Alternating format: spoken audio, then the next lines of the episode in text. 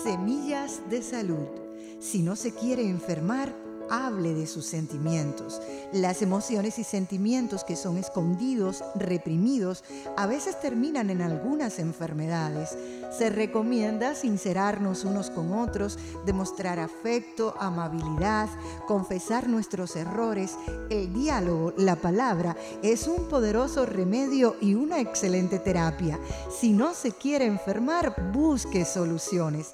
Las personas negativas no consiguen soluciones y aumentan los problemas. Prefieren la lamentación, la queja, el chisme, la murmuración y el pesimismo. Son personas muy tóxicas. Somos lo que pensamos. El pensamiento negativo genera una energía negativa que se transforma en enfermedad.